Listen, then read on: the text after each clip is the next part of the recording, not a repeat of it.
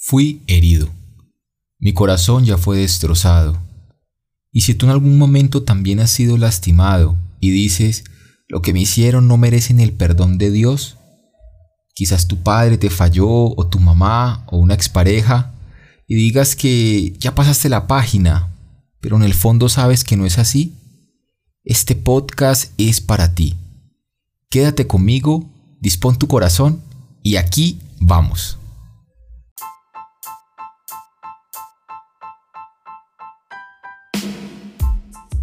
Hola, mi nombre es Juan Pablo Erazo, hijo de Dios, un soñador y visionario, emprendedor, administrador de empresas de profesión, pero servidor de Dios de corazón.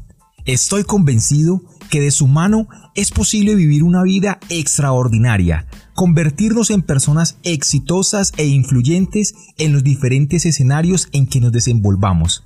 Bienvenidos a mi podcast un espacio donde a través de historias y experiencias personales podrás crecer en todas las áreas de tu vida.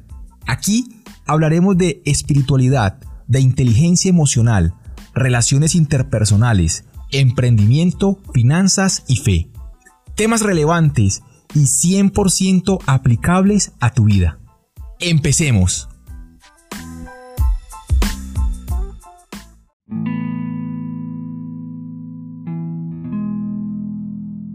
La relación con mi papá desde pequeño siempre fue buena. Jugábamos fútbol los domingos, íbamos al estadio. No era muy conversador, pero para mí era como mi superhéroe. Quizás la mayoría de los niños les pasa igual.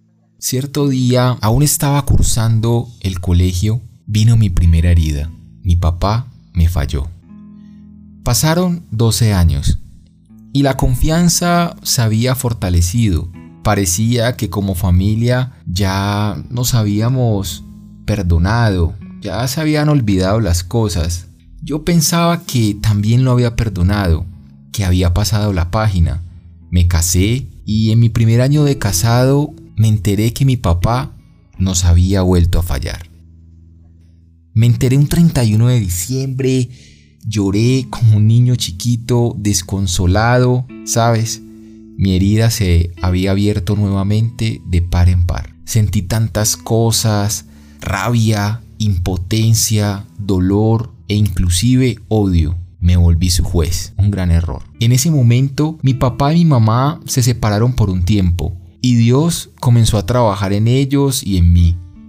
Yo un líder de jóvenes que ya predicaba, que ya era un referente para algunas personas a mi alrededor, me vi frente a una situación donde en teoría yo sabía lo que tenía que hacer. Y digo en teoría porque qué fácil es hablar, qué fácil es decirle al otro lo que tiene que hacer, ¿verdad? Pero cuando le toque a uno sí que cuesta y mucho. Jesús a través de su palabra nos invita a perdonar. ¿Sabes cuántas veces? 70 veces 7. Más adelante explicaré lo que entiendo sobre esta frase, pero como te digo, yo, yo sabía que debía hacerlo, pero no me salía. Es más, pensaba cosas como no merece mi perdón, ya lo perdoné varias veces por lo mismo, que todo el peso y la justicia de Dios caiga sobre él, que sufra, pensamientos llenos de rencor, pero sabes, sentí la voz de Dios que me dijo, Hijo, yo te he perdonado de todos tus errores ¿Y tú no eres capaz de perdonarle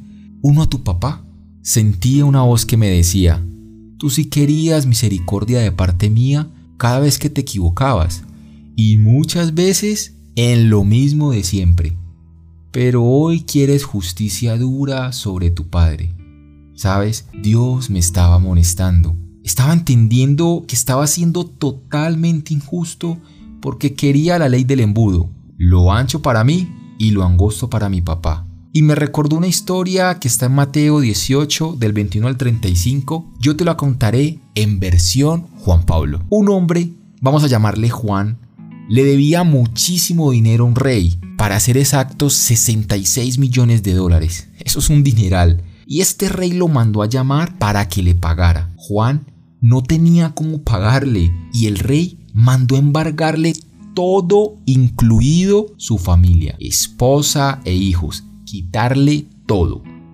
Juan de rodillas le suplicó y le dijo, por favor, no me hagas esto, tenme paciencia, yo te lo pagaré todo. El rey sintió lástima y ¿sabes qué hizo? Le perdonó la deuda, cero pesos. Juan salió dichoso para su casa y en el camino se encontró con su amigo Pedro, quien le debía una módica suma de 74 dólares. Juan exaltado le dijo, Pedro, págame lo que me debes. Pedro se arrodilló y le suplicó y le dijo, por favor, tenme paciencia, yo te lo pagaré todo. Juan se llenó de rabia y le dijo, ¿cómo es posible que no tienes 74 dólares? ¡Qué irresponsable! ¿Te suena familiar? Airado, lo llevó a juicio y lo encarcelaron. Los asistentes del rey fueron con el chisme. Le comentaron las novedades al rey de lo que había pasado, de cómo este hombre había mandado a la cárcel a su amigo por tan poco dinero que le debía. Entonces el rey llamó nuevamente a juicio a Juan y le dijo, eres malvado te perdoné esa tremenda deuda, 66 millones de dólares, porque me lo suplicaste. ¿No debiste haber tenido compasión de tu amigo Pedro, así como yo tuve compasión de ti? Es que te cuento, 74 dólares era solamente el 0.0000001% de lo que recién le habían perdonado a Juan. O sea, una suma insignificante. Así que el rey lo envió a prisión hasta que pagara todo. Es increíble cómo nosotros sí demandamos justicia, demandamos perfección de los demás, pero nosotros sí queremos misericordia, ¿verdad? No sé cuál sea tu historia, pero lo que sí sé es que muy posiblemente tu papá, tu mamá, una pareja, algún familiar, un amigo, alguien te falló. Y puedes que mientras escuches esto digas, Sí, pero ya no importa, ya lo superé. Puedes que digas, esa persona no merece mi perdón. Puede que pienses, ya estoy bien, él o ella verán qué hacen con sus vidas, suerte. Yo también lo pensé, pero lo único que estaba sucediendo en mi vida era que me estaba llenando de odio, me estaba enfermando por dentro y estoy seguro que la falta de perdón es peor que cualquier coronavirus. La falta de perdón en mi vida me estaba trayendo consecuencias, primero en mi relación con Dios. Ustedes saben, esa frase del Padre Nuestro que dice, perdona nuestras ofensas como también nosotros perdonamos a los que nos ofenden. Pues básicamente no me estaba yendo muy bien con esa parte. Sentía que mi relación con Dios no estaba fluyendo. También vi que mi matrimonio se vio afectado, mis finanzas y mi salud comencé a entender que no perdonar era como comportarme como Juan, y de no hacerlo automáticamente me estaba encerrando en una prisión. Todos tenemos algo, algunos les dicen la voz de la conciencia, para mí es el Espíritu Santo quien nos hace sentir cuando estamos haciendo las cosas bien o cuando las estamos haciendo mal. En mi caso, comencé a sentirme incómodo, como un frío en la boca del estómago, mi respiración un poco rara, hasta siento que mi corazón comenzó a latir diferente. Algo estaba mal, pero Dios estaba haciendo una obra en mí. Jesús nos dijo que debíamos perdonar 70 veces 7, como ahorita recientemente lo comenté. Y esto no significaba que tenía que perdonarle 490 errores a mi papá y listo. O sea que si se equivocaba un error más, 491, ahí sí ya no lo perdonaba. No, sino significaba decidirme todos los días, 70 veces 7 si era necesario, que lo perdonaba, que lo perdonaba, que lo perdonaba. ¿Sabes? Porque el perdón es una decisión. Yo comencé a entender que decidirme a perdonarlo me traería libertad. Conozco casos en que con un solo perdón les bastó. Pues no fue el mío. Yo comencé a repetirme todos los días, lo perdono, lo perdono, lo perdono y mientras lo hacía sentía menos carga dentro de mí y dejé que Dios comenzara a trabajar en mi vida. Es importante entender que el perdón no viene relacionado por la persona que te hirió. Voy a repetirlo. Es importante entender que el perdón no viene relacionado o condicionado por la persona que te hirió.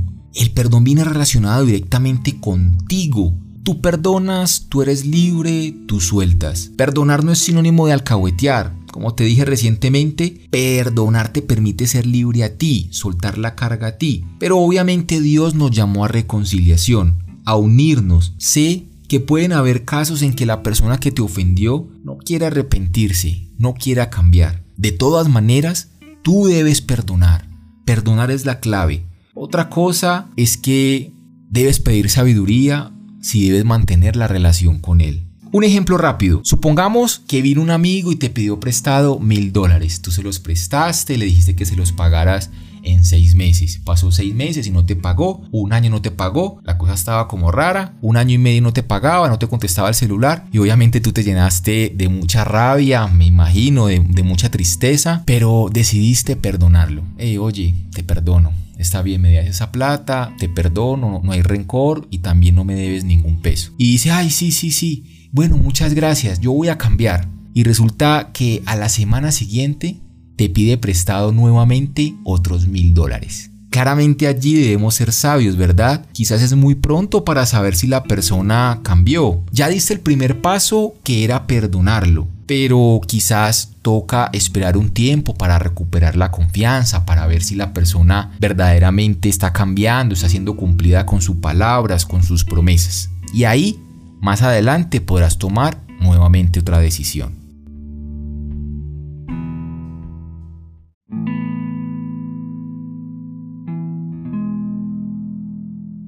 Retomando con mi historia, mi papá comenzó a dar pasos de arrepentimiento. Él regresó a vivir con mi mamá, la confianza poco a poco estaba retomando. Llegó un día en que parecía, y digo parecía entre comillas, que ya había perdonado a mi papá un ciento por ciento, pero Dios me sorprendió una vez más. A pesar de haberle dicho a mi papá que ya lo había perdonado, aún lo miraba con ojos de acusador. No lo llamaba ni al celular por error. Era él el que me marcaba y yo me hacía el digno, el ocupado. Pensaba, ahora sí quiere hablar conmigo, ahora sí quiere sacar tiempo, ahora sí quiere preocuparse por mí, en fin. Como te digo, creo que el perdón es un proceso, yo me sentía un poquito aliviado, pero claramente todavía había algo en mí. Dios a través de un libro que súper recomiendo, que se llama Salvaje de Corazón, me habló y hubo un capítulo llamado La herida. Me encantaría que te lo pudieras leer y en este capítulo pude entender a mi papá. Sabes, yo pude ponerme en sus zapatos, pude entender que en el fondo mi papá también había sido hijo que él de alguna manera también había sido herido por su padre. A mi papá nadie le enseñó a ser padre, nadie le enseñó a ser papá. Él replicó lo que vio de mi abuelito, de su papá. Nadie, nadie le enseñó. Dios me hizo ver a mi papá a partir de ese momento con otros ojos, con ojos de misericordia. Es increíble el cambio repentino que hubo desde aquel momento. Comencé a llamarlo más seguido, una, dos veces por semana. Llamadas que antes eran de dos minutos pasaron a ser de 25, 30 minutos y terminaban con un te amo papi, te quiero mucho papi. Lo más hermoso fue cuando nos vimos en diciembre, a fin de año del 2019, y lo volví a ver con los mismos ojos como cuando yo era chiquito. Lo volví a ver como mi superhéroe. He sido testigo de cómo Dios lo ha tocado, lo ha transformado, cómo ha tomado acción para hacerle frente al problema y decidir todos los días por tomar las mejores decisiones por Dios y por su familia. Papi, si estás escuchando este podcast, quiero decirte que te amo, que estoy orgulloso de ti.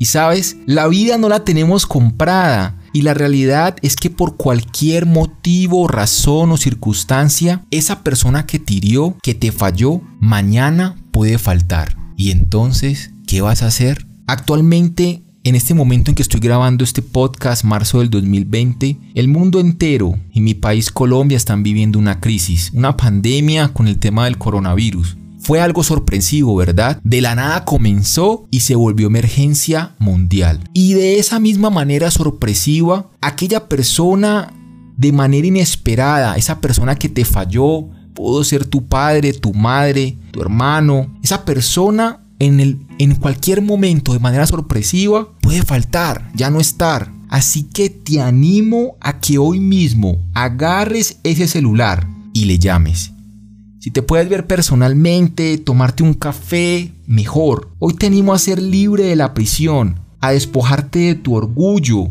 Ten intención de reconciliación, así como el rey llamó a Juan para cuadrar cuentas inicialmente. Perdona y deja que Dios actúe. Vas a ver el poderoso efecto que esto tendrá en tu vida. Por último, siento decirte que también es momento de ponerte a cuentas con Dios. Él te está esperando con los brazos abiertos. Su amor es inagotable y sus misericordias son nuevas cada mañana. Pídele perdón, regresa hacia Él. Basta de pelear, basta de darle la espalda. Vuelve a sus pasos, vuelve a sus pies. La Biblia me enseña que si me arrepiento de corazón, Él me perdonará, me limpiará y me dará una vida nueva y lo mejor, una vida eterna. Si te gustó este podcast, quiero invitarte a suscribirte a mi canal. En la descripción encontrarás un link donde podrás hacerlo fácilmente. Te llegarán en exclusiva todos los episodios nuevos. También te animo a que compartas este podcast en tus redes sociales. Puedes compartir unas historias de tu Instagram y etiquetarme como Juan Pablo Erazo CH. Yo te repostearé. Tendremos podcast todos los lunes. Ha sido un placer estar contigo en el día de hoy. Te mando un grande abrazo, que Dios te bendiga y nos vemos en el siguiente podcast. Chao, chao.